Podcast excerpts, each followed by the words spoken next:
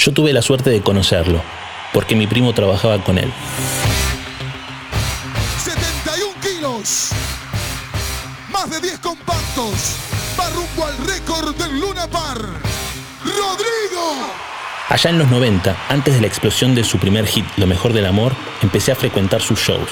Durante varios años recorrí bailes y pasé fines de semana enteros con él y su gente.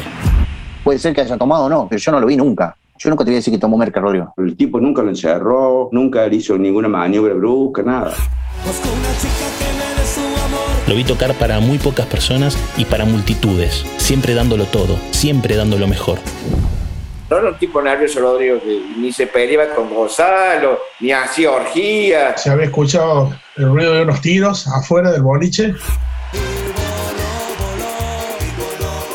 La última vez que lo vi, le dije que me quería tatuar su firma. Me miró fijo y me dijo, estás loco cabeza. Y se alejó a carcajada limpia. Esa es la última imagen que retengo de él.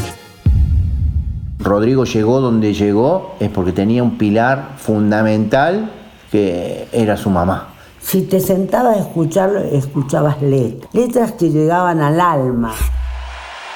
Era un loco admirable. Era un showman sin igual. Se lo extraña mucho yo lo extraño. Por eso, con este podcast pretendo acercarles un poco más de su historia, porque como digo siempre, prohibido olvidar. Gracias, país.